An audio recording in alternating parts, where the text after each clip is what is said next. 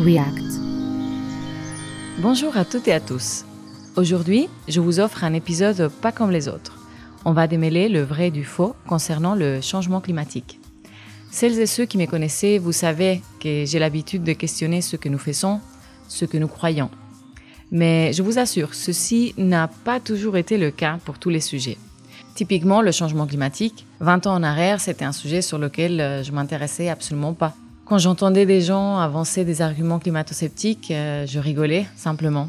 Et au fond de moi, je me disais que de toute façon, nous y sommes pas pour grand-chose, car euh, le climat a toujours changé, n'est-ce pas?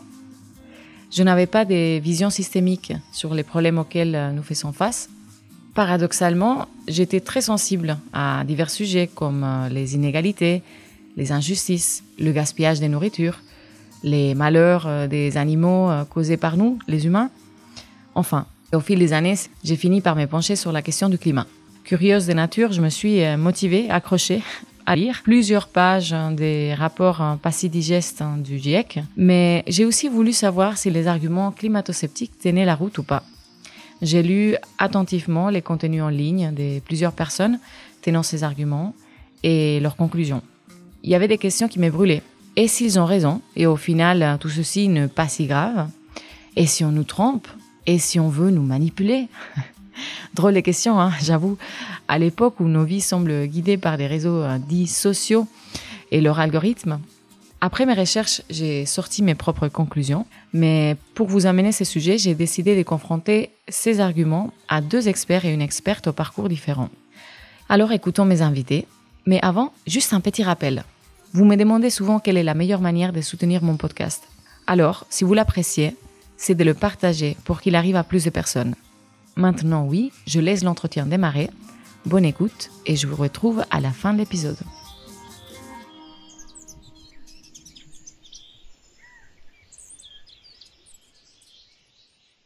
Je m'appelle Célia Sapar, euh, je suis suisse, je viens du Val de Travers, donc dans les montagnes euh, du canton de Neuchâtel. Et euh, en fait, je suis passionnée par la nature, par les océans, par les glaces et par l'exploration. Et à l'âge de 19 ans, eh ben, j'ai quitté euh, ma vallée de montagne pour aller étudier les sciences de la Terre et de l'univers afin de devenir océanographe euh, à Bordeaux, dans le sud-ouest de la France. Et puis à la suite de ça, ben, j'ai découvert les régions polaires en allant étudier en Alaska. Et c'est là que j'ai vraiment eu un coup de foudre. Et de ce fait-là que j'ai continué mes études. J'ai fait un master et puis un doctorat lié au climat, aussi à l'étude des climats du passé. Et je suis devenue euh, climatologue et hum, glaciologue polaire, spécialiste du lien entre l'activité humaine et notre climat, donc des, émissions de gaz à effet de serre et de notre climat. Et il y a quelques années, j'ai pris la décision de mettre mes recherches de côté afin de me concentrer sur les solutions, parce que quand on va sur le terrain, on se rend compte de ce qui se passe vraiment, surtout dans les, régions polaires qui sont très vulnérables. Et je suis devenue directrice scientifique dans une organisation qui a pour but euh, d'aider les industries les plus polluantes à, diminuer leurs émissions de gaz à effet de serre et à, se passer euh, des carburants fossiles. Je m'appelle Jérôme Castella, euh, je suis engagé dans un projet de petite société qui s'appelle Wated, dont le but est de faire de la transmission de connaissances et de faire monter les compétences sur les sujets qui sont en lien avec l'énergie. Je dirais que mon déclic, que ce soit énergétique et climatique, ça s'est fait par deux, deux biais différents. Du point de vue du climat, c'est simplement que je me suis retrouvé une fois à table, discuter avec quelqu'un qui donnait des discours climato-sceptiques. Euh, je savais que c'était faux parce que je savais qu'il y avait un consensus scientifique assez fort derrière, mais j'étais parfaitement incapable de répondre point par point à ces arguments. Et du coup, je suis allé à la source, donc je suis allé lire un rapport du GIEC. Voilà. C'est à ce moment-là que je suis passé du stade de je sais que c'est grave, euh, je sais qu'il y a quelque chose de grave en toile de fond, mais je ne sais pas trop pourquoi, comment, à avoir vraiment compris à quel point c'était grave et les ordres de grandeur qui étaient en jeu. Et du point de vue énergétique, c'était après cette prise de conscience sur le climat, en fait, je me suis retrouvé dans mon cadre professionnel à devoir gérer des projets euh, dans l'industrie parapétrolière. Euh, et alors que, ayant pris conscience du sujet climatique, sachant que c'était discuté médiatiquement, je pensais que gentiment on sortait des énergies fossiles et là j'ai été confronté à quelque chose de tout autre, c'est-à-dire qu'on injectait des millions et des millions dans des projets pétroliers, euh, ce qui m'a mis en dissonance cognitive totale, donc j'ai quitté ce job. Euh, je me suis aussi intéressé à la question du point de vue énergétique, pourquoi on n'arrivait pas à sortir de ces énergies fossiles en fait, à quel point c'était compliqué? Et voilà. Et donc, la pince s'est refermée sur le sujet énergie-climat. Donc Antoine Guisan, je suis biologiste, je suis plus particulièrement biogéographe, donc je travaille sur la, distribution des espèces, des communautés, des écosystèmes et qu'est-ce qui les dirige, donc c'est-à-dire quels sont les facteurs environnementaux, humains, euh, historiques qui peuvent avoir une influence sur ce qu'on observe aujourd'hui, euh, ce qu'on a observé dans le passé, puis ce qu'on observera demain. Maintenant que vous savez qui est avec nous, commençons avec la définition des trois gaz à effet de serre les plus problématiques aujourd'hui. Donc le CO2, il est principalement émis quand on brûle euh, de la biomasse ou euh, bah, du, carbone fossile. Quand on brûle du carbone, on va avoir euh, des émissions de CO2. Le méthane, il peut aussi être émis quand on brûle de la biomasse, mais il est aussi émis, par exemple, dans l'agriculture, parce qu'il est issu de la digestion des bovins, par exemple. Il est aussi émis en grande quantité dans les marécages. Dès qu'on a de l'eau stagnante, qui peuvent être des marécages naturels ou qui sont liés à l'activité humaine. Et l'oxyde nitreux, il est principalement émis par les fertilisants, donc par l'agriculture. Mais le CO2 n'est pas le principal gaz à effet de serre, c'est la vapeur d'eau. Effectivement, la vapeur d'eau, c'est un gaz à effet de serre très important qui est responsable pour à peu près la moitié euh, de l'effet de serre euh, sur la Terre. Et c'est grâce à l'eau et grâce aux autres gaz à effet de serre, en fait, qu'on est là, que la vie existe. Parce que sans ces gaz, on aura une température globale sur Terre qui serait à peu près 33 degrés de moins. Donc on aurait moins 18 degrés de température globale, ce qui ferait qu'on n'aurait pas d'eau. Donc en tout cas, on n'aurait pas de vie comme on la connaît sur Terre. La vapeur d'eau, c'est quelque chose de différent que les autres gaz à effet de serre parce que c'est un gaz qui se condense quand la température de l'atmosphère se refroidit, ce qui n'est pas le cas du CO2, du méthane, de l'oxyde nitreux, etc. Et donc cela signifie que c'est un gaz qui ne s'accumule pas dans l'atmosphère. Ce qui va entraîner qu'on ait toujours plus de vapeur d'eau dans l'atmosphère, c'est si on réchauffe notre atmosphère. Et notre atmosphère, il se réchauffe quand on a toujours plus de gaz à effet de serre en général, donc de CO2, de méthane, d'oxyde nitreux. Donc nous, on envoie tous ces gaz à effet de serre avec l'activité humaine, donc du CO2, du méthane, de l'oxyde nitreux. Ces gaz, ils s'accumulent, ils entraînent un réchauffement de la surface de la Terre et de l'atmosphère, et plus l'atmosphère se réchauffe, plus il va être capable euh, de contenir de la vapeur d'eau. Donc en fait, c'est une, boucle à rétroaction positive, ce qu'on appelle, ça, c'est-à-dire que plus on va émettre de gaz à effet de serre, plus ça va réchauffer l'atmosphère, et plus il va y avoir de vapeur d'eau dans l'atmosphère, parce que quand on augmente d'un pour cent la température de l'atmosphère, on va avoir 7% de vapeur d'eau en plus. Donc ça veut dire plus de, de, chaleur qui va être aussi piégée dans notre atmosphère. Donc, on revient au problème des gaz émis par nos activités humaines qui sont dopés aux énergies fossiles. Mais le climat a toujours changé, non? Jamais aucun climatologue ne va dire que les, changements euh, climatiques naturels n'existent pas. Ça, c'est la base de la climatologie. Donc, les changements climatiques, à la base, c'est quelque chose de naturel. Et les changements climatiques naturels, ils sont causés principalement par la façon dont la Terre tourne autour du Soleil. On appelle ça les cycles de Milankovitch. Ce qui se passe aujourd'hui, c'est que depuis très peu de temps, donc de quelques siècles, même pas quelques siècles, on a commencé à perturber notre atmosphère en envoyant de grandes quantités de gaz à effet de serre dans notre atmosphère très rapidement et de toujours plus vite, et que ces gaz à effet de serre se sont accumulés.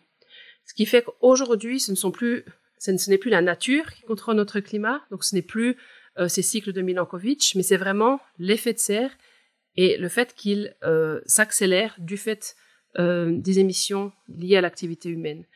Et aujourd'hui, il y a un consensus scientifique très clair, premièrement sur le fait que notre climat se réchauffe très vite de manière anormale et que ce réchauffement, il est euh, causé par les activités humaines.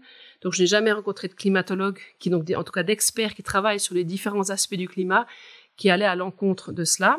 Ce qui se passe par contre, c'est qu'il arrive que, voilà, au niveau des données, tout le monde ne soit pas exactement d'accord sur les chiffres, mais là, on parle de, cacahuètes, donc c'est vraiment des petites différences.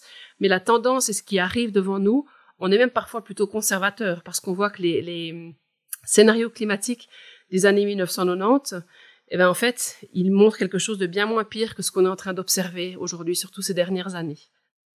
En même temps, on ignore tout de l'histoire du climat de cette planète avant 1850, ou pas?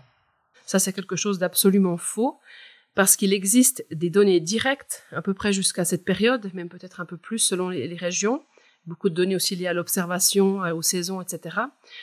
Mais on a plein de, données où on peut estimer le, climat sur différentes échelles de temps. Une échelle de temps très simple, c'est qu'on peut observer la nature autour de nous. On peut observer les falaises. Dans notre Jura, on sait qu'il y a très, très longtemps, durant l'ère jurassique, euh, on avait une mer tropicale au-dessus de notre Jura. Donc ça, on peut le voir simplement en allant se balader euh, dans nos montagnes du Jura. Ensuite, on peut faire différents types de carottage. On peut faire du carottage dans les boues euh, océaniques. On peut étudier par exemple les cernes des arbres, qui nous donnent une idée sur la température qu'il faisait dans le passé, la quantité de gaz à effet de serre qu'il pouvait y avoir ou l'humidité qu'il y avait dans le passé. On peut aussi aller étudier euh, les fonds marins. Donc on fait des carottages, donc on va forer au fond des fonds marins, aussi des fonds lacustres, et puis on étudie couche par couche ce qui s'y trouve, et ça nous donne des informations sur la température qu'il faisait à des périodes données, euh, aussi les quantités de gaz à effet de serre, notamment en, étudiant les micro-organismes, et puis euh, les pollens et autres poussières. Et on peut aussi forer dans la glace, dans des glaces entre guillemets qui étaient éternelles, donc celles du Groenland et celles de l'Antarctique. Et ça, euh, surtout pour les centaines de, derniers milliers d'années, c'est là où on a des mesures les plus directes. Parce que ce qui se passe dans ces endroits, c'est que chaque année, il neige au sommet du Groenland, il neige au sommet de l'Antarctique. Cette neige, elle s'accumule d'année en année, et sous son propre poids, elle devient de la glace. Et entre ces flocons de neige, eh ben, on a un petit peu d'air atmosphérique qui vient se coincer. Et quand cette neige devient de la glace, eh ben, cet air atmosphérique, il devient une petite bulle.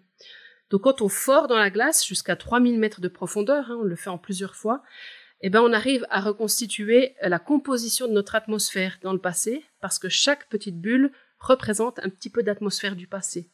Et ces carottes de glace, on arrive à les dater, mais en analysant aussi euh, la glace en elle-même, donc en la faisant fondre, etc., on arrive à savoir quelle était la température au moment où le flocon de neige il est tombé, et avec des modèles, on arrive à, savoir la température globale à peu près à un moment donné dans le passé.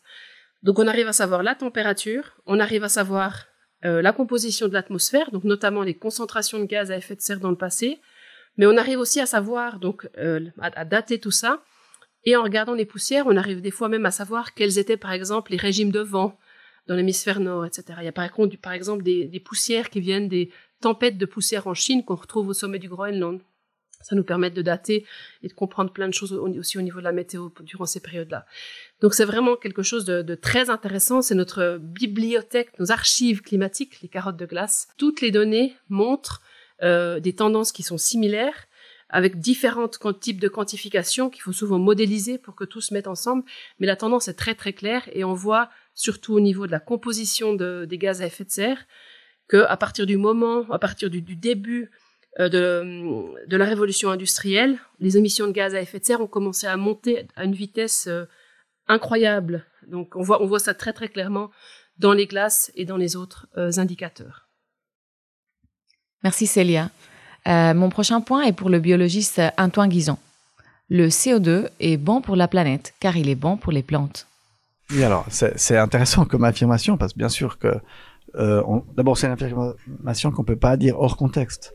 Euh, le CO2 euh, a été bon pour l'évolution de la vie sur la planète, puisqu'il a permis l'effet de serre qui a permis à la, Terre d'avoir un climat euh, favorable. Sans le sans l'effet de serre, on aurait eu un, climat beaucoup trop froid pour pouvoir pour, le développement de la vie. mais maintenant, c'est tout une question de proportion et de quantité. les proportions de, de CO2 qu'on avait dans l'atmosphère jusqu'à présent, jusqu'à la révolution industrielle, étaient tout à fait idéal pour le développement de la vie. Aujourd'hui, avec les changements climatiques, avec l'augmentation du gaz carbonique dans l'atmosphère euh, due à la consommation des énergies fossiles, on, a euh, maintenant des concentrations de gaz carbonique dans l'atmosphère qui vont causer des augmentations de température et des changements climatiques globaux qui vont causer des gros problèmes principalement pour nous. Il faut pas, faut pas oublier, c'est pas juste pour la, planète, c'est nous-mêmes qui sommes vraiment, euh, qui allons être confrontés de manière la, plus violente. Euh, bien sûr, ça va aussi causer des extinctions d'espèces, notamment par exemple vers les pôles, en haute altitude. C'est probablement que les espèces qui s'y trouvent aujourd'hui vont disparaître si on continue, si on laisse le changement climatique euh, progresser. Donc, si je comprends bien, malgré le fait que détruire notre environnement provoque aussi des dégâts qui sont irréversibles, tu es d'accord sur le fait que le changement climatique est accéléré par les émissions des gaz à effet de serre mais on peut même plus discuter. Ça, c'est une, c'est une évidence scientifique. Et maintenant, elle est corroborée. Il y a, on a, on a euh, toutes les évidences pour le, pour le prouver. Un autre élément qui est intéressant euh, que je peux avancer euh, comme biologiste, c'est qu'en fait, en plus des évidences euh, physiques, des, des, modèles climatiques, des observations climatiques, des, des observations des traceurs dans l'environnement, etc., on a aussi des évidences biologiques des changements climatiques. On voit que la, végétation, les écosystèmes, les espèces répondent à l'augmentation de la température exactement comme on s'y attend, comme on devrait s'y attendre depuis euh, l'observation des changements climatiques. Donc on a ce qu'on appelle des, empreintes digitales biologiques des changements climatiques. On voit que les espèces migrent en altitude, on voit que les espèces fleurissent plus tôt, on voit que dans certains la, la croissance euh, augmente, euh, on voit que certaines espèces euh, qui, qui émet euh, des conditions plus fraîches disparaissent de certaines régions. On commence à voir le déclin d'espèces alpines, etc. Et donc, en fait, tout, toutes les évidences biologiques vont dans le même sens et donc fournissent un soutien supplémentaire à toutes les autres évidences euh, climatiques, euh, mm -hmm. etc. Mais il y a toujours eu des extinctions. Nous devons apprendre à vivre avec. En tout cas, c'est ça qu'on entend souvent. Alors d'abord, on n'a pas appris à vivre avec. Enfin, un petit peu, on a causé quelques extinctions, mais faut que ces extinctions auxquelles ils, peint, euh, auxquelles ils font référence sont celles du passé, hein, celles des, des millions d'années euh, précédentes. Donc ces fameuses cinq extinctions majeures, avec plein d'autres petites extinctions. Euh, c'est pas vraiment les extinctions auxquelles l'homme a, a, que l'homme a connues, parce que l'homme est, est, jeune.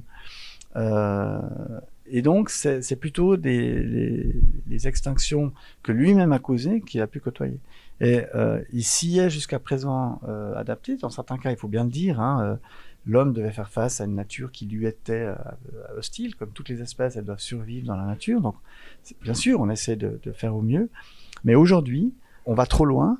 Et euh, les, les, cette lutte contre la nature, qui est souvent aussi dictée par des codes euh, sociétaux, hein, on a développé une sorte de, comme ça de combat contre la nature, euh, va se retourner contre nous, puisqu'en fait, en, démolissant la nature, en dégradant comme ça, en, en provoquant ces effondrements de biodiversité, on va à terme, et on ne sait pas très bien quand, et c'est ça le gros danger, c'est qu'il pourrait y avoir des, des points de bascule qui font que tout d'un coup les écosystèmes fonctionnent plus, et ne nous fournissent plus les services dont on a besoin. Je rappelle que les services dont on a besoin, c'est la purification de l'air, c'est la purification de l'eau, euh, c'est de retenir l'eau dans certains endroits pour faire des rivières. Sans, sans la végétation, sans les écosystèmes, dans certaines régions, il n'y aurait pas de rivières, euh, il n'y aurait pas d'hydrologie. De, de, euh, c'est de, de, purifier aussi euh, les sols, c'est de permettre la, la, fertilité des sols, donc l'agriculture, donc la croissance euh, de, de tout ce qu'on fait pousser pour se nourrir.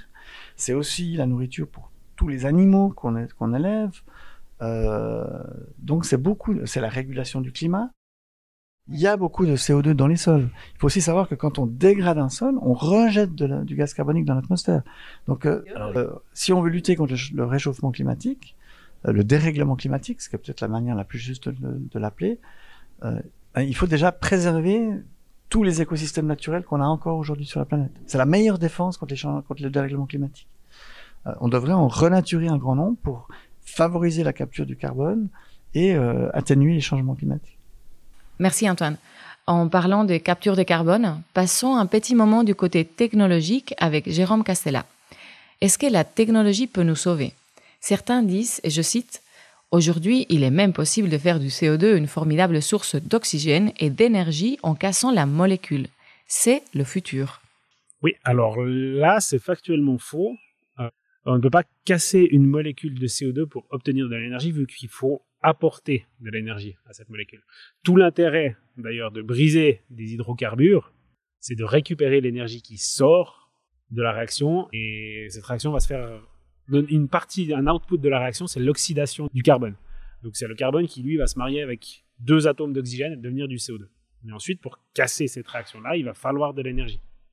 Donc ça, ça ne peut pas émettre de l'énergie. Après, c'est vrai, ce qui est vrai, c'est que quand on va casser cette molécule en deux, bah, si, on, casse du CO2, en sortie, il y aura de l'oxygène. Mais euh, il semble annoncer comme une bonne nouvelle, on n'est pas en déficit d'oxygène aujourd'hui. Euh, c'est pas ça le problème, c'est qu'on est en surplus de CO2 dans l'atmosphère ce qui est dit dans cette phrase, c'est de nouveau dire qu'on peut synthétiser des hydrocarbures à base de CO2.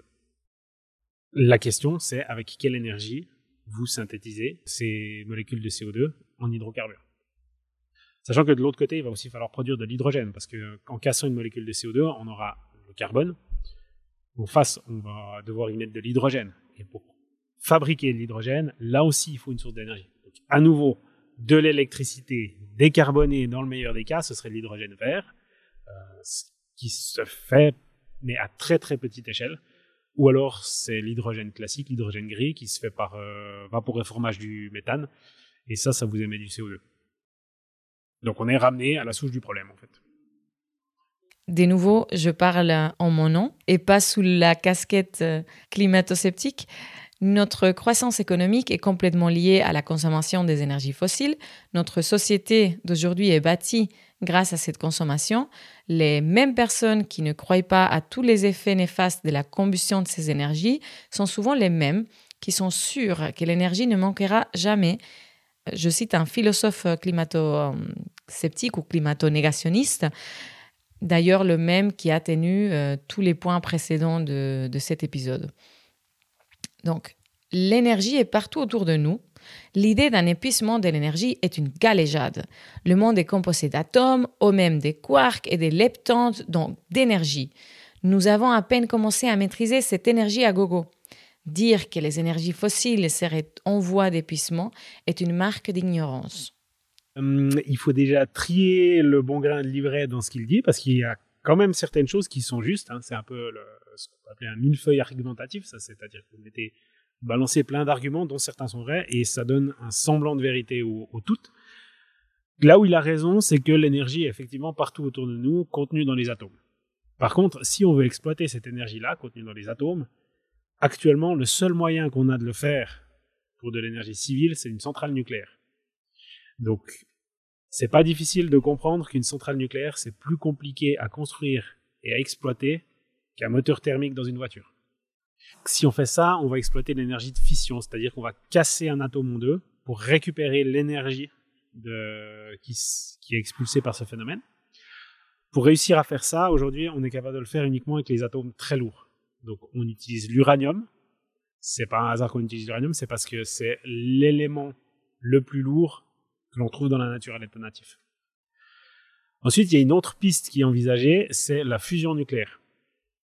Euh, ça, il s'agit de faire l'inverse, c'est-à-dire de faire se rencontrer deux atomes et de vaincre les forces de répulsion qui font qu'ils n'ont pas envie de se rencontrer pour les faire fusionner. Ça, c'est une réaction qui va aussi dégager de, de l'énergie. Et ça, on ne peut le faire, c'est envisagé uniquement avec les atomes les plus légers possibles. Donc, des isotopes de l'hydrogène. On est pour l'instant coincé à ces deux spectres du tableau périodique des éléments. Donc, vous voyez déjà, tire partout, c'est pas vrai. On arrive à le faire techniquement avec seulement ces, deux extrêmes. Et donc ça demande des dispositifs extrêmement lourds pour pouvoir exploiter cette source d'énergie.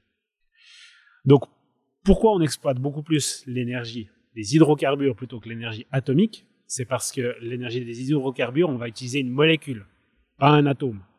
Et on va casser la molécule en fait. C'est pour ça que c'est une réaction chimique. Et en cassant cette molécule, ça va dégager de l'énergie on peut synthétiser des hydrocarbures. Donc on peut faire se marier un atome de carbone avec un atome d'hydrogène. Seulement on fait la réaction inverse. Donc on doit amener de l'énergie pour faire cette synthèse-là. Donc en fait, ce n'est pas créer de l'énergie, là, c'est transformer de l'énergie. C'est d'ailleurs envisagé pour stocker de l'électricité, par exemple. Le problème, c'est qu'à chaque fois qu'on fait une conversion énergétique, on va devoir payer un, droit de douane. Et ce droit de douane, c'est une perte énergétique. Donc à chaque fois que vous faites une conversion, vous perdez de l'énergie au lieu de consommer directement l'électricité qu'on a dû produire via une centrale nucléaire, euh, via un panneau photovoltaïque, via une centrale à gaz, on va la faire passer par la case hydrocarbure, mais à chaque fois qu'on change, pour ensuite la faire repasser à la case électricité pour ensuite la consommer, mais à chaque fois qu'on fait une conversion, on doit payer un coût énergétique. Donc on a une perte. Donc en fait, si on veut synthétiser des hydrocarbures, il va falloir faire de l'électricité en amont avec une source d'énergie qui pourrait être des hydrocarbures. Et en fait, on dégrade la qualité d'un hydrocarbure qu'on consommerait directement. Donc en fait, ce qu'il est en train de nous dire, c'est que on peut faire quelque chose, mais qui n'est pas en fait une euh, production d'énergie, mais c'est simplement des conversions qui se payent de pertes. Et d'ailleurs, euh, les énergies fossiles dans la nature, l'intérêt c'est que cette synthèse d'énergie fossile, elle a été faite pour nous l'apport énergétique, c'est de l'énergie solaire qui a créé cette et de l'énergie géothermique qui ont fait cette réaction qui nous a permis d'avoir à disposition des hydrocarbures. Mais ça s'est fait sur des échelles de temps extrêmement considérables, donc qui nous dépassent complètement, c'est des dizaines de millions d'années. Et là, il s'agirait, en faisant de la synthèse d'hydrocarbures, de refaire ça par nos propres moyens. Mais ça demande de l'énergie, de toute façon. Donc oui, l'énergie est partout. Par contre, les dispositifs de capture sont plus ou moins compliqués suivant la source d'énergie qu'on utilise. Le même climato-négationniste nous dit qu'il n'y a aucun problème avec la disponibilité du pétrole. Et il explique que les réserves de pétrole sont passées des 1025 milliards de barils en 2010 à 1730 milliards en 2020. Euh, il se trouve que je connais pas mal ces chiffres. Ça vient certainement euh, du BP euh, euh, World Statistic Outlook. Donc un document de référence pour ce qui est des réserves de pétrole, hein, ça on ne remet pas en doute. Là encore, par contre, le diable est dans les détails. Il s'agit d'une interprétation qui peut prêter à confusion. Quand on parle de réserve de pétrole, on parle d'une notion qui est à la limite entre la géologie et les sciences économiques. C'est-à-dire, c'est les réserves de pétrole, les ressources pétrolières qu'on pense accessibles à un prix donné. Je peux te garantir ici, sans trembler des genoux, que les ressources pétrolières ont diminué de 2010 à 2020. Parce que c'est une ressource qui est non renouvelable à cette échelle de temps, et on a tapé dedans. Donc, les, les ressources ont diminué. Par contre, les réserves ont pu augmenter parce qu'on a considéré que plus de gisements étaient, euh, étaient accessibles, on a trouvé des nouveaux. Et aussi, ce qui s'est passé pendant cette période, c'est que ont été inclus dans les réserves nationales du Venezuela, je dirais près de 250 milliards de barils de euh, pétrole non conventionnel qui, était considéré quasiment du jour au lendemain comme conventionnel. C'est les, les pétroles bitumineux du bassin de l'Orénoque. Donc en fait, c'est là qu'on voit qu'on est à la limite de l'économie. Il s'agit d'un gouvernement qui a dit euh, ces réserves qui sont très très compliquées à exploiter, ben maintenant on décide quasiment arbitrairement qu'elles sont exploitables. Je connais pas les motivations qui étaient là derrière. Euh, soit c'est qu'ils y croyaient vraiment, mais aujourd'hui c'est toujours pas en exploitation de manière significative. Soit alors il y a des raisons euh, comme le Venezuela, le Venezuela est membre de l'OPEP. Euh, les quotas sont indexés aux réserves nationales annoncées. Donc plus vous augmentez vos réserves, plus vous pouvez produire de pétrole par année en fonction des quotas. Donc il peut aussi y avoir une motivation de ce côté-là. Et l'autre grosse augmentation qu'il y a eu entre ces deux périodes, c'est euh, l'Arabie Saoudite, qui a fait aussi augmenter ses réserves quasiment euh, du jour au lendemain. Et les réserves pétrolières annoncées par l'Arabie Saoudite, c'est une grosse boîte noire. Donc, une chose, c'est ce qu'il y a, et une autre chose, c'est ce que nous pouvons extraire réellement. Alors, il y a une notion qui est fondamentale quand on parle d'énergie en général, c'est de bien faire la différence entre l'énergie et la puissance. L'énergie, c'est le stock et la puissance, c'est la vitesse à laquelle vous pourrez accéder à ce stock. Si je ramène ça à la question pétrolière, on peut schématiser le stock de pétrole dans lequel on a puisé jusqu'à maintenant comme une baignoire. Et on est gentiment en train de devoir passer sur des pétroles conventionnels. Donc là, ce serait plutôt une immense flaque d'eau étalée par terre. Et puis, si on prend cette, cette image-là, on comprend qu'on aura beaucoup plus de peine à accéder au stock flaque d'eau qu'au stock baignoire il nous faut environ 100 millions de barils par jour pour fonctionner correctement en termes de société mondiale globalisée. Donc 100 millions de barils par jour dans le monde.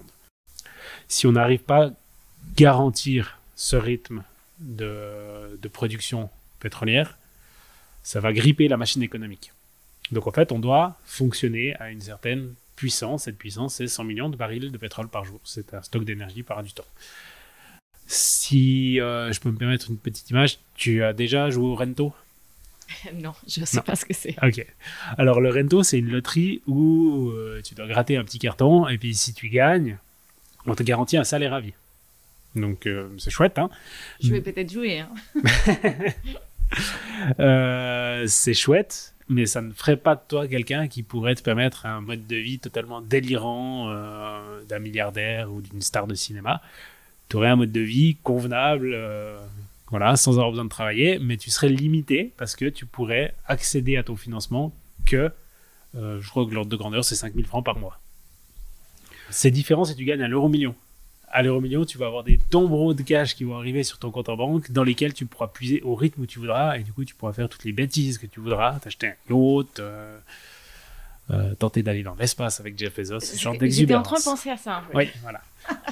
Parce que là, en termes de pouvoir d'achat, tu auras une très forte puissance de pouvoir d'achat. Même si, euh, alors dans le cas de l'euro million, le stock en plus sera plus élevé, mais tu vois, c'est la logique. On a compris. On ne peut pas accéder au pétrole comme nous le voulons donc, au rythme où on le consomme, il va falloir changer. Revenons au vivant. Je remets ma casquette, Antoine. De toute façon, ce que nous devons faire, c'est défendre l'humanité plutôt que de sauver la planète. Non? Cette affirmation est totalement infondée.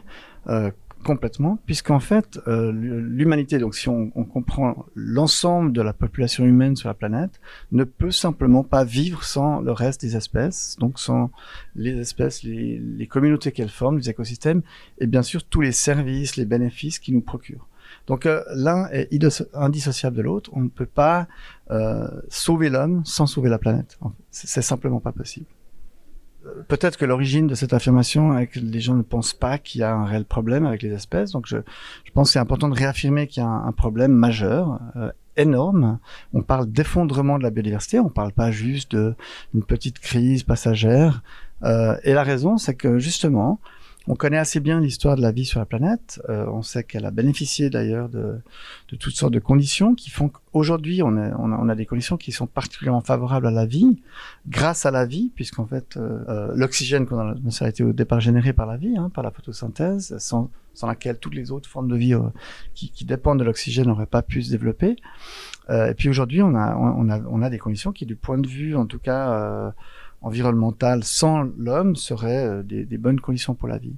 Maintenant, l'homme a modifié euh, plein d'aspects de l'environnement, euh, déjà par la destruction des habitats, la fragmentation du paysage, la pollution de plus en plus, tous les éléments chimiques qu'on met dans les sols, dans les eaux, maintenant le plastique, font que beaucoup de ces éléments ont des propriétés qui sont toxiques pour nous, mais qui sont aussi toxiques pour les, organismes vivants, et donc qui tuent simplement la vie dans ces milieux, et qui, va, qui fait que ces milieux ne fonctionnent plus ou de moins en moins bien par rapport à un état intact, euh, non dégradé.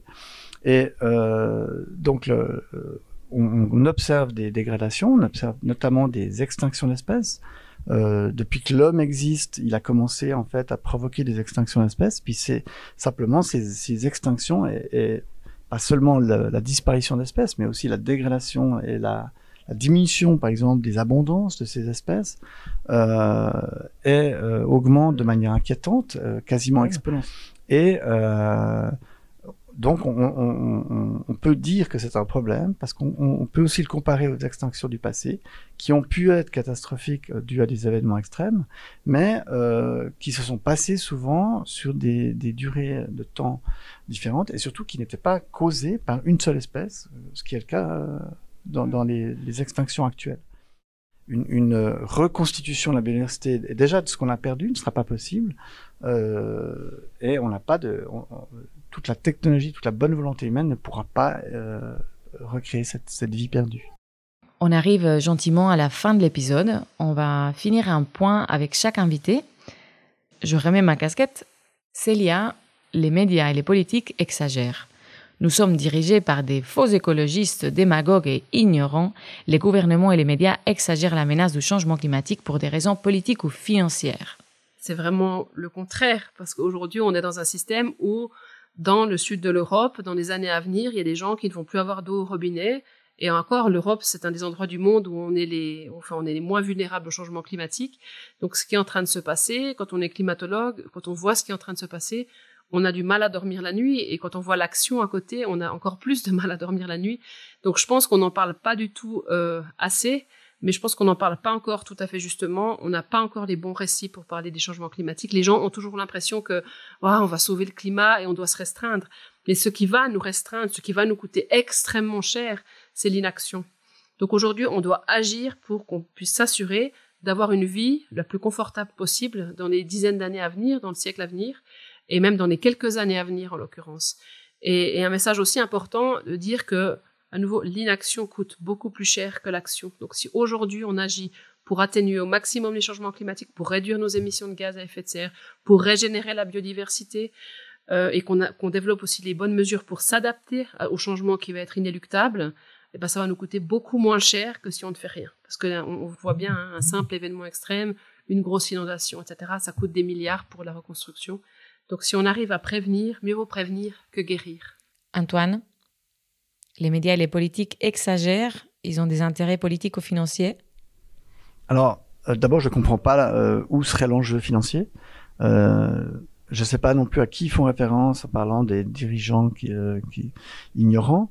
il me semble plutôt qu'actuellement, on a une ignorance justement du risque encouru par ces différentes menaces, changement climatique, dégradation de la biodiversité, un aveuglement ou un déni de, de, voir le problème euh, et auquel il faudra faire face face aux générations futures. Je me demande comment euh, certaines personnes qui font ce type d'affirmation pourront regarder leurs enfants dans leurs yeux quand les choses commenceront à se dégrader. Elles, se dégradent déjà, il faut déjà le dire. On, a beaucoup de problèmes sur la planète qui sont causés par des, problèmes réels, mesurés, je tiens aussi à rappeler que les scientifiques, euh, justement, sont objectifs.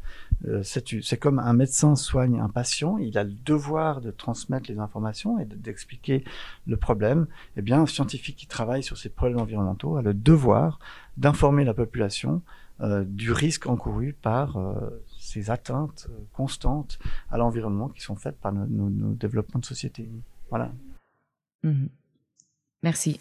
Jérôme, nous allons perdre la mobilité individuelle, la liberté. C'est du terrorisme individuel. Les faux écolos cherchent l'affaiblissement des démocraties occidentales. On bascule du côté plutôt de, la philosophie, de l'éthique. Euh, je peux parler uniquement en mon nom propre. En fait, qu'est-ce qui me motive moi à m'engager sur ces sujets euh, Et c'est précisément la question des libertés individuelles. C'est-à-dire que ce que j'essaye de participer modestement à préserver à travers mon engagement, c'est les libertés fondamentales, la démocratie, le faire société. Euh, il s'agit en fait d'une question d'arbitrage de priorité dans ce qu'on appelle une liberté. La liberté d'aller euh, six fois par année à l'autre bout du monde, moyennant une petite fraction de mon salaire, c'est clair que c'est une liberté qu'on va probablement perdre avec la transition énergétique. Par contre, si ça nous permet de préserver les libertés individuelles telles que la liberté d'expression, la liberté d'élire nos représentants, la liberté de penser, de croyance, euh, les droits fondamentaux, le droit à vivre, à ne pas être torturé, euh, tout ce genre d'acquis qui sont des progrès, qui sont arrivés en même temps, grosso modo, que les progrès techniques.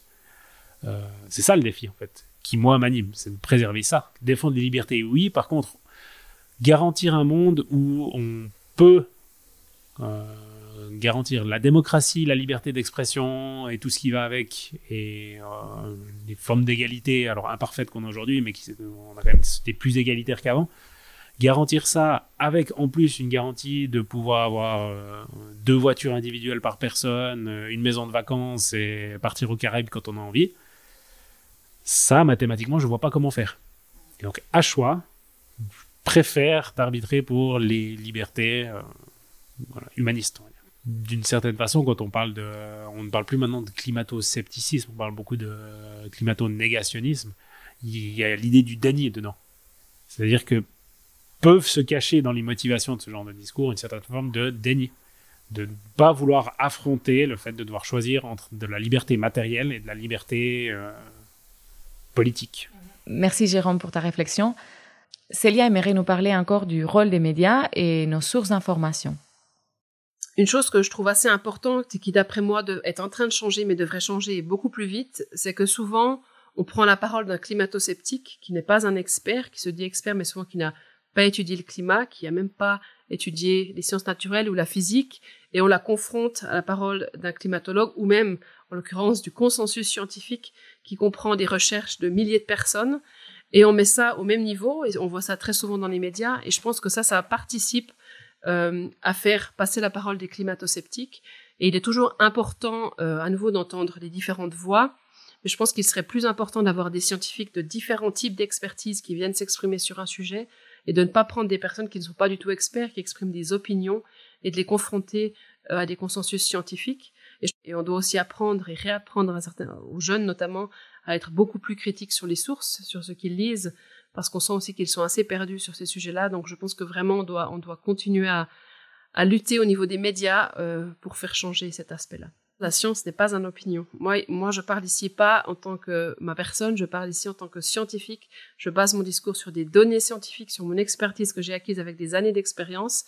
Et je pense que c'est la grosse différence. La climatologie, les changements climatiques, c'est pas une religion, c'est pas une opinion, c'est vraiment quelque chose qui est basé sur la science et les lois de la science, les lois de la physique. Eh ben, on, ne peut pas les changer. Voilà, si vous avez envie de connaître plus sur le travail des Célia, sur l'énergie ou la biodiversité, dans les prochaines semaines, je mettrai en ligne les entretiens avec chacun. Nous sommes arrivés à la fin. Merci à vous qui êtes encore là et merci aussi à mes invités pour le temps qu'ils nous ont offert. Merci à Célia Julia Sapar, Jérôme Cassella et Antoine Guison. Merci aussi à la géologue Florence Béguet, que vous n'avez malheureusement pas pu écouter, mais avec qui je me suis entretenue. Elle m'a donné plusieurs références que je mets à votre disposition, dont une étude confirmant le consensus au sein de la communauté scientifique sur le fait que le dérèglement climatique est causé par les activités humaines. J'aimerais que vous reteniez trois choses. La première, c'est qu'aujourd'hui, en ce qui concerne le changement climatique, l'effet lobby est de l'autre côté. La deuxième, c'est que la science du climat est mature. C'est pas comme à l'époque de Galilée où euh, déjà il n'y avait pas le même pourcentage de scientifiques qu'aujourd'hui, ni évidemment le même nombre. Et la troisième, c'est que les solutions existent. On sait déjà ce qu'il faut faire. C'est pas facile à mettre en place, surtout qu'il n'y a pas que le climat à régler, mais tout un tas de problèmes liés à la biodiversité, comme vous avez pu entendre, et aux pollutions diverses. Nous sommes en train d'échouer dans cette implémentation, mais le plus vite nous nous mettrons toutes et tous ensemble dans la même direction, et le mieux ce sera. Comme toujours, vous trouvez les références à tout ce que nous avons discuté dans la description de l'épisode. Si vous voyez qu'il manque quelque chose, n'hésitez pas à me le transmettre. Vous trouvez Rethink and React sur LinkedIn ou Instagram. J'espère que maintenant ce soit clair dans votre tête si on vous avance des arguments du genre le climat a toujours changé, le CO2 est bon pour la planète, il y a toujours eu des extinctions ou il y a plein de stocks de pétrole, vous pourrez répondre oui, mais et compléter ces arguments. Et pour vraiment finir, maintenant, nous sommes en période de retrouvailles familiales. Je vous souhaite des superbes fêtes en compagnie de celles et ceux que vous aimez et surtout de ne pas vous prendre la tête avec vos chers à cause des discussions sur le climat. Préservez vos relations avant tout. Chacun et chacune a son chemin à faire. Prenez soin de vous et à bientôt pour de nouvelles réflexions. Rethink. react